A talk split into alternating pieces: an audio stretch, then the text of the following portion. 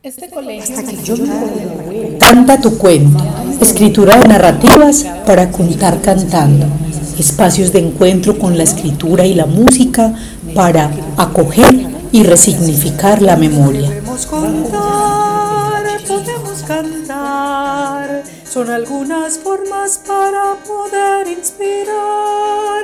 Escribe tu cuento, cuéntalo cantando, será otra manera en que podemos soñar. Hola, apreciados oyentes, yo soy Marjorie Arias Ruiz y les doy la bienvenida a un nuevo episodio de Canta tu cuento, escritura de narrativas para contarlas cantando, un programa radial educativo donde exploraremos la creación de textos y su musicalización para contar cómo hemos vivido el conflicto en Colombia desde diferentes visiones y experiencias con personas que desean por medio de sus escrituras y músicas contar parte de sus historias. Estamos con Edwin de Jesús Arias Ruiz, ingeniero agrónomo de la Universidad Nacional, antropólogo de la Universidad de Antioquia y magíster en Cultura de la Diversidad en la Educación de la Universidad San Cristóbal de la Laguna de las Islas Canarias, España. Hola Edwin, gracias por aceptar mi invitación. Empecemos un poco conociendo. ¿Cuáles fueron las motivaciones para que eligieras la antropología y la agronomía como tus áreas de estudio? Muchas gracias Marjorie por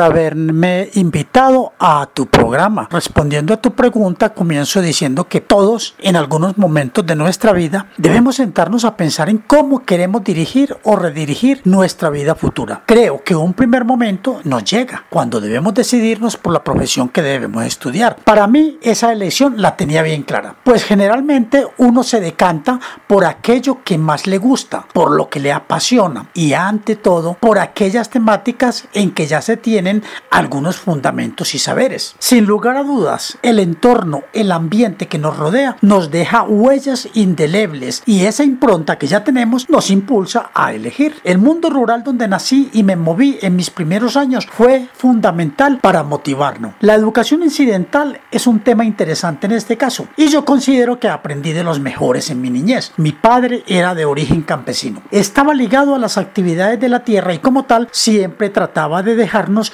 igualmente ese mismo legado. Como productor, él cultivaba yuca, maíz, tomate. También compraba frutas y las cosechaba. A mí pues me tocó cosechar con él algunos frutales tradicionales como el mango, el mamoncillo, el níspero, la papaya, que luego llegaba a la plaza mayorista de Medellín para venderlas. En algunos de estos menesteres yo siempre estaba a su lado. Él me enseñaba y me mantenía a su lado para que aprendiera el oficio y todos sus viricuetos.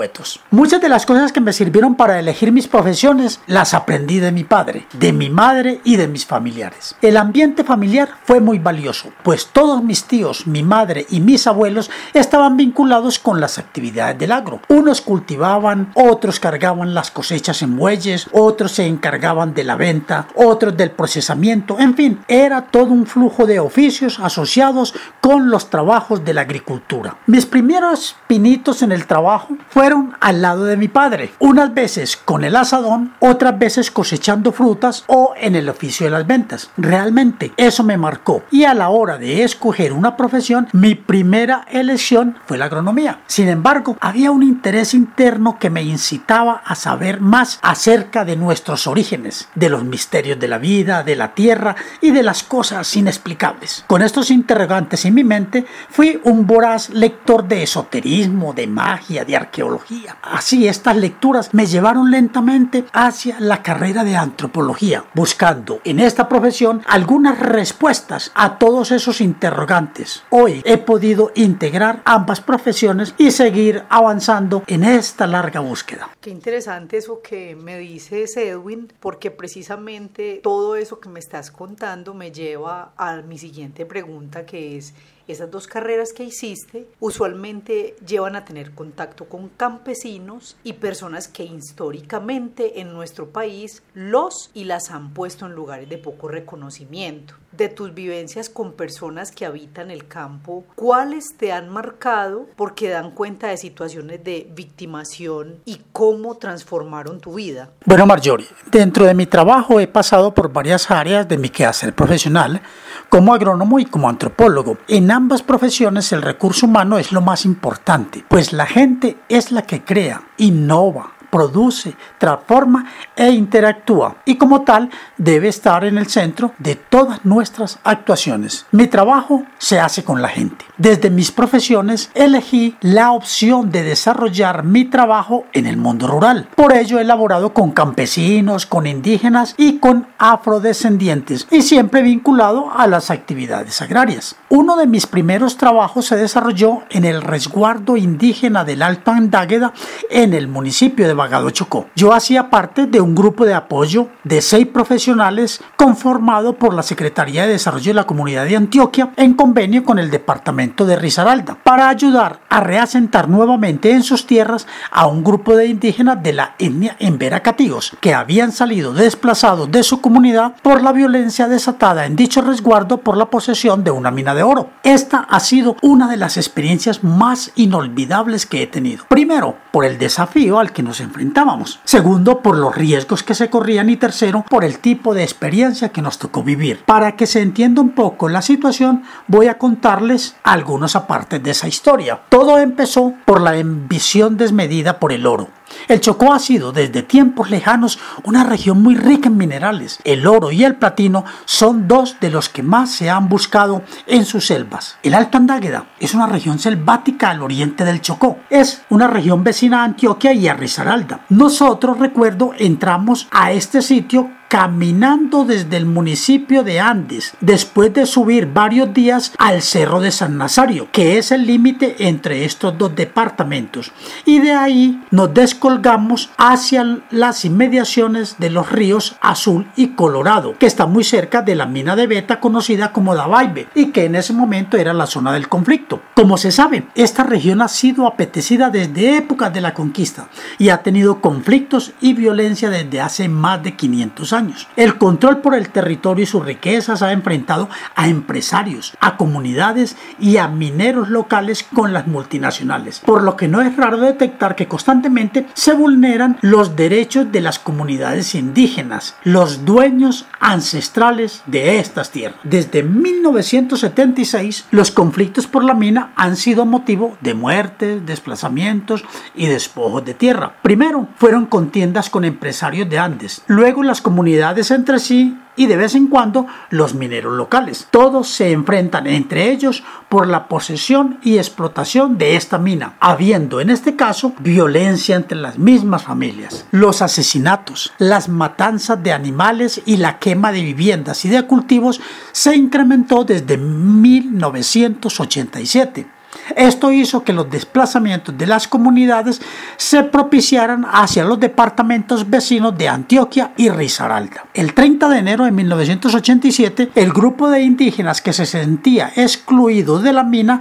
asaltó el campamento de la mina en Río Colorado. Lo que vino durante los siguientes años siguientes fueron asesinatos de venganza entre los dos grupos indígenas de la misma etnia en Vera. Por miedo, los sobrevivientes se desplazaron a otros departamentos nosotros precisamente entramos en esa época. Después de varios años de contienda y sangre derramada, más de 600 indígenas de los dos grupos en conflicto se reúnen en el internado indígena de Aguasal y firman la paz en el año de 1989. Después de esto ha habido pues algunos momentos de tranquilidad, pero de cuando en cuando la mecha vuelve y se prende. Creo que esta experiencia me enseñó mucho hasta dónde se puede llegar el ser humano por obtener bienes materiales. Es desastroso que ante los recursos de la tierra la gente llegue a destruir territorios y a atentar contra sus mismos familiares. Pero lo más lamentable es que algunos empresarios financien todo tipo de atropello de las comunidades por lograr sus objetivos.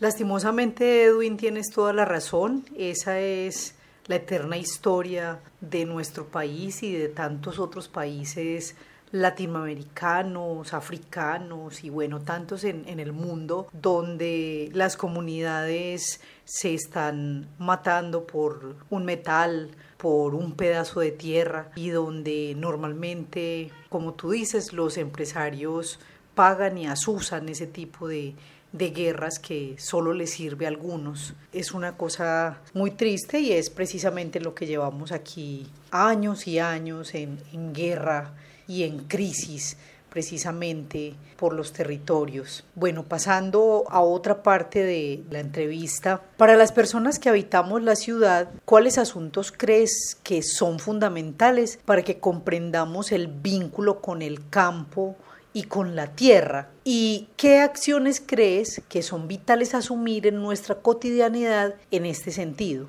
Innegablemente, la mayoría de la gente que habita la ciudad tiene ancestros que nacieron en el campo. Buscar ahondar con sus abuelos y personas mayores sus orígenes puede dar luces sobre ese falso estereotipo que hoy aún se tiene sobre los habitantes del campo. El campesino, para muchos urbanitas, es una persona sin educación, tosca en el trato y mal hablado. En este mismo sentido, el campo se ve como un espacio desprovisto de servicios, inseguro, peligroso y con unas condiciones de vida muy difíciles. Marjorie, ante esta visión, la mejor manera de que los pobladores urbanos cambien su visión de la ruralidad es visitando y compartiendo con los habitantes campesinos experiencias y saberes, disfrutando de los espacios rurales y de la naturaleza plena. Además, aprendiendo de los oficios de la tierra y conociendo de primera mano sus tradiciones y costumbres. Como vos sabés, el campo si bien ha cambiado, sigue siendo la despensa de los alimentos de todos los países. Pero no solamente eso, también es el crisol de nuestras tradiciones y costumbres. Es el espacio donde se presenta,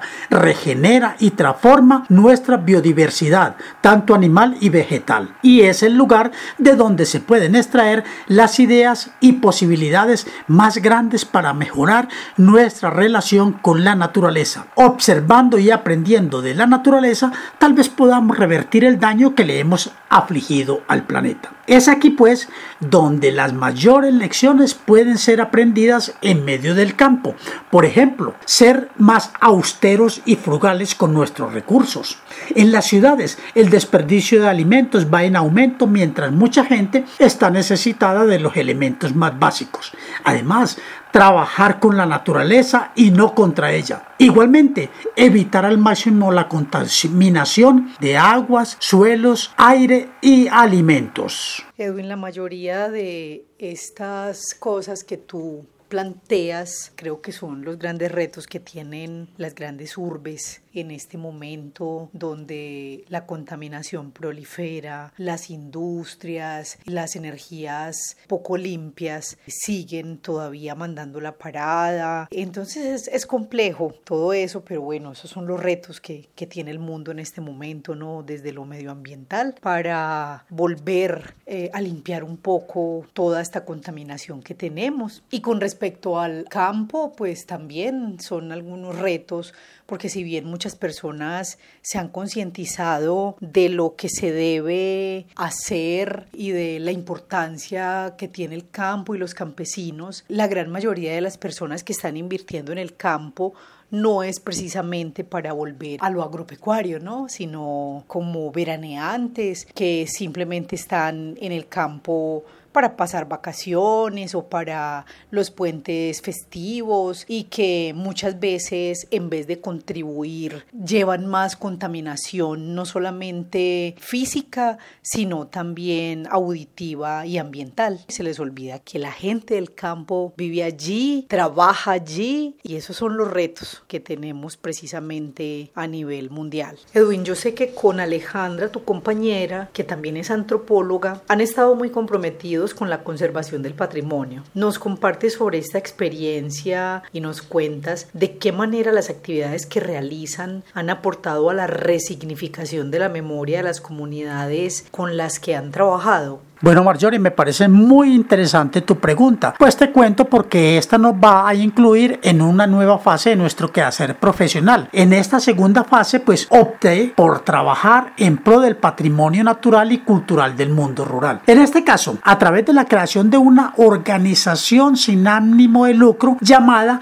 Asociación Etnográfica y Cultural Ouroboros Colombia. Aquí trabajamos con las comunidades rurales en aspectos tales como el fomento y animación a la lectura y escritura. Trabajamos en la educación ambiental, en la agroecología y lógicamente en la etnografía. Se quería pues ante todo hacer más visible la ruralidad y mostrar las potencialidades que este sector posee. Durante el tiempo que se hizo esta gestión se realizaba mucho trabajo de campo y para ello visitábamos municipios y veredas con proyectos que involucraban directamente a las comunidades, a las escuelas y en ellas lógicamente a los directivos docentes y niños. Esta fue una etapa muy productiva. Como productos logrados, te cuento que se inició la publicación de Ouroboros, revista etnográfica y cultural en edición digital, de la cual al día de hoy vamos ya para la quinta edición. En esta publicación se resaltan las riquezas socioculturales de los pueblos, se muestran ejemplos de la biodiversidad y se les da protagonismo a los actores campesinos de todos los territorios. Es significativa la manera como las comunidades han respondido al trabajo colectivo. En muchos sitios, te cuento, donde nosotros estuvimos, han quedado huellas del trabajo realizado con la gente. Hay grupos de custodios de la tradición y el patrimonio conformados principalmente por niños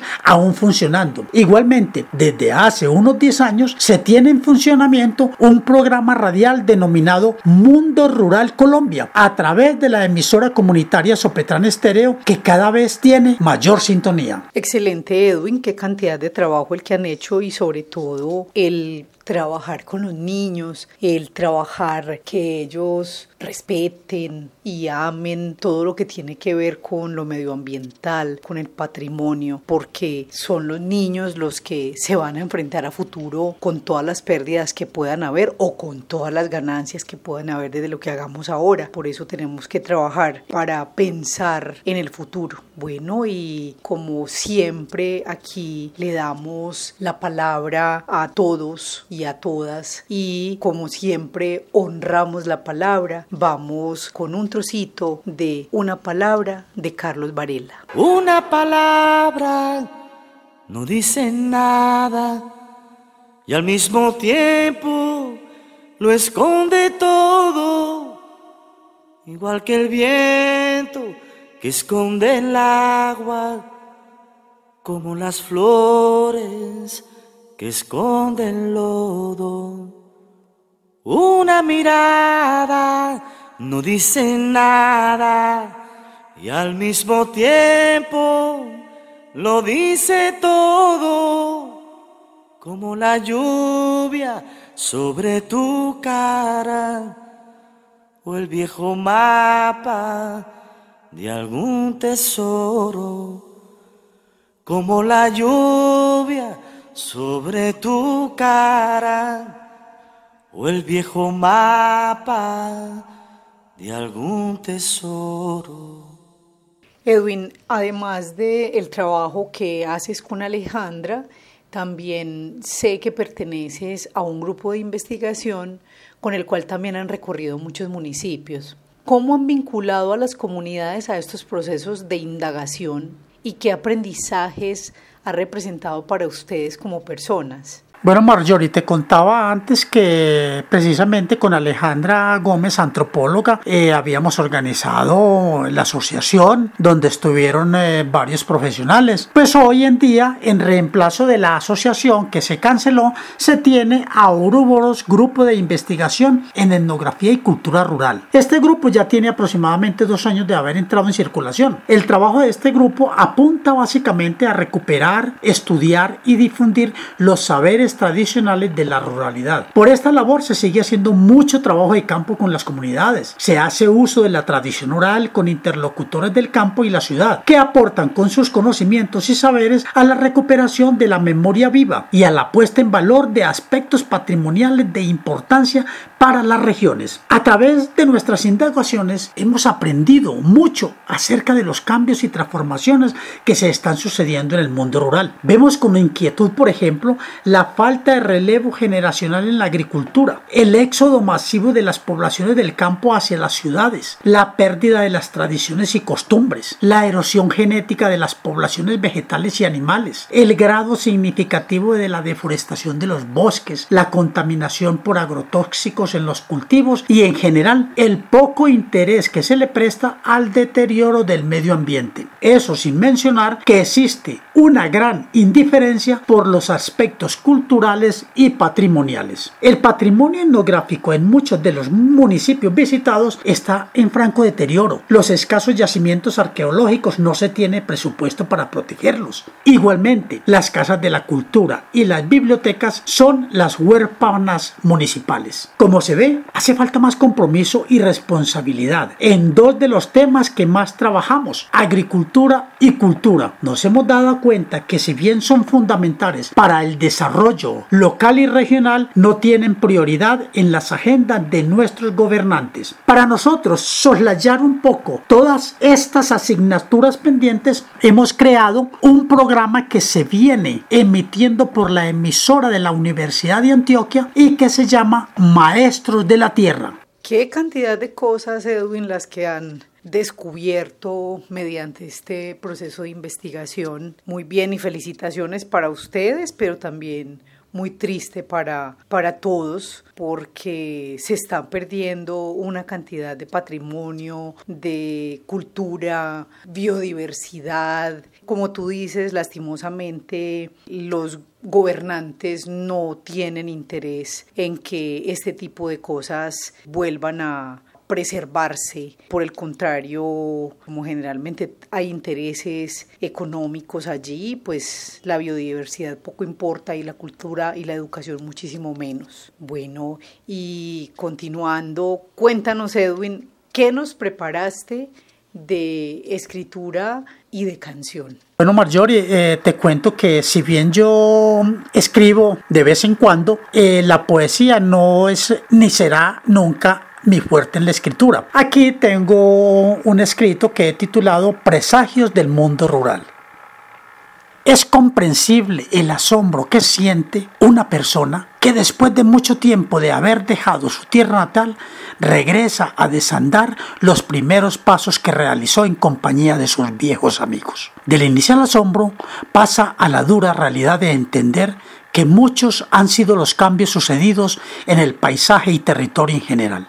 Por doquier busco con la mirada la dulce fuente que calmó tantas veces la sed en sus continuas correrías. Pero solo el cauce seco de la pequeña quebrada le confirma la imagen descarnada de un mundo rural que se debate en una profunda crisis. De las especies maderables que cortaba para hacer sus trompos, caucheras y juguetes, ninguna queda en pie todas taladas, arrasadas y en su lugar se erigen enormes estructuras de cemento que van creciendo, tratando de imitar el bosque natural que antaño se irguió con exuberancia y lozanía. Muchos recuerdos le traen los paisajes que aún perduran como resquicios olvidados de un tiempo que no volverá. Los fuertes y altos algarrobos, los centenarios mamoncillos, los tupidos carambolos, el mugido de las viejas vacas y el sonido cantarín del escondido arroyo que se niega a desaparecer ante la desafiante carretera que parte en dos y sin dolor sus curveados meandros. De la orgullosa escuela veredal, solo las tapias viejas derruidas sirven de impronta para el transeúnte. La maestra también viajó cuando la vida se hizo insostenible debido a la falta de estudiantes y a lo despoblado de la misma región. Casi todos se marcharon buscando en la ciudad un buen trabajo y una mejor situación. Un perro ladra en la distancia.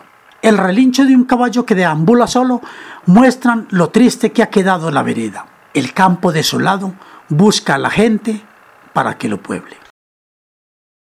Bueno, entonces a continuación interpretaré algunos fragmentos de lo que escribí gracias a la invaluable ayuda de Marjorie en la composición y musicalización de esta pequeña melodía. Espero que les guste. Por doquier busco con la mirada la fuente que calma la sed de mis correrías. Busco, busco y busco dónde están los bosques, pero solo encuentro desolación.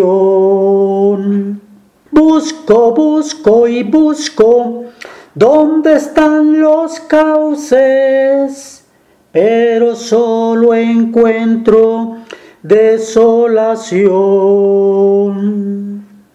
¿Dónde están?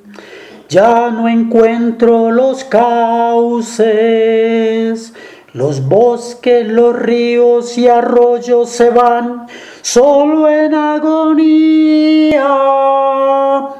Busco, busco y busco, ¿dónde están los bosques? Pero solo encuentro desolación. Busco, busco y busco, ¿dónde están los cauces? Pero solo encuentro desolación. Muy bien, Edwin. Si bien, como dijiste, no escribes poemas, eh, se nota que sabes escribir, hiciste un texto muy bello que me hizo rememorar esa canción que escuchaba de pequeña, el Ya no vive nadie en ella. Fue una remembranza de cuando era pequeña y, y mira, ¿cuántos años tiene esa canción? Y ya se veía lo que estamos viendo ahora en la naturaleza, ¿no? Bueno, y continuando, con el programa y ya que hablamos de, ese dolor que nos da ver cómo estamos nosotros mismos destruyendo la naturaleza, creo que es también un momento para que nosotros mismos nos llamemos a perdonarnos por todo lo que hacemos, porque se nos olvida cuidar la naturaleza y a veces desperdiciamos tanto. Vamos entonces con la canción del perdón de César López. Esta es la canción que canto para sanar las heridas que la vida trae. Esta es la canción que canto para perdonar, pedir perdón y perdonarme. Edwin, para finalizar, y después de haber escuchado esta canción que para mí es muy diciente, creo que no solamente por las guerras producidas, sino también por todo el daño que le estamos haciendo a la naturaleza, a la biodiversidad, porque muchas veces no hacemos lo que debemos hacer, no protestamos cuando debemos protestar. Creo que es importante esa palabra del perdón. ¿Crees que la escritura y musicalización de experiencias puede ayudar a llevarnos a perdonar y perdonarnos? Tu cuestionamiento es una pregunta bien difícil. Todos sabemos que la escritura y la música se pueden utilizar como catarsis. Eh, desde hace mucho tiempo atrás eh, son ampliamente conocidas las influencias que posee la música, por ejemplo, en la cura de dolencias y enfermedades. En este caso, eh, la musicoterapia ayuda a encontrarnos a nosotros mismos. Se sabe que nos calma y nos relaja. Nos ayuda incluso a perdonarnos a nosotros mismos. Las vibraciones como todos saben, actúan de forma misteriosa en nuestro organismo y considero que cuando estamos conectados y bien sintonizados con nuestro entorno, podemos lograr cosas maravillosas. Escribir nos da la posibilidad de expresar nuestros más recónditos sentimientos. Nos posibilita asimismo darle rienda suelta a nuestra inspiración soltar nuestras emociones y por ende pues bajar la tensión que acumulamos en nuestra vida cotidiana. Es un ejercicio que nos pone a tono con la paz y la tranquilidad creo que cuando perdonamos y nos perdonan, nos sentimos en este mismo estado. Cuando ponemos sobre el papel las experiencias vividas, estamos de alguna forma retroalimentando nuestros aprendizajes. Esto puede ser para algunas personas un ejercicio fácil, pero para otras, en cambio, es un gran desafío. Por ejemplo, el sentarse frente a una hoja en blanco. Y ni qué decir de la musicalización de contenidos. En este caso, es un reto enorme para los que no poseen esas habilidades musicales. Considero que estas acciones como experiencias personales pueden aportar a curar y a sanar muchas heridas, incluso a perdonar. Sin embargo, todo depende del momento y de las motivaciones que cada uno tenga. Marjorie, muchas gracias por haberme invitado a tu programa. Considero que es un espacio muy valioso que le da la oportunidad a la gente de expresar de una manera distinta todas sus vivencias. Muchos éxitos. Bueno, queridos oyentes, y llegamos al final de este nuevo programa, no sin antes agradecerle de nuevo a Edwin por regalarnos un poco de sus experiencias y a ustedes, los escuchas, por continuar con nosotros. Que estén muy bien. Este colegio Canta tu cuento, escritura de narrativas para contar cantando, espacios de encuentro con la escritura y la música para acoger y resignificar la memoria.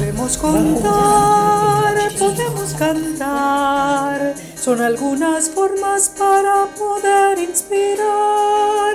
Escribe tu cuento, cuéntalo cantando, será otra manera en que podemos soñar.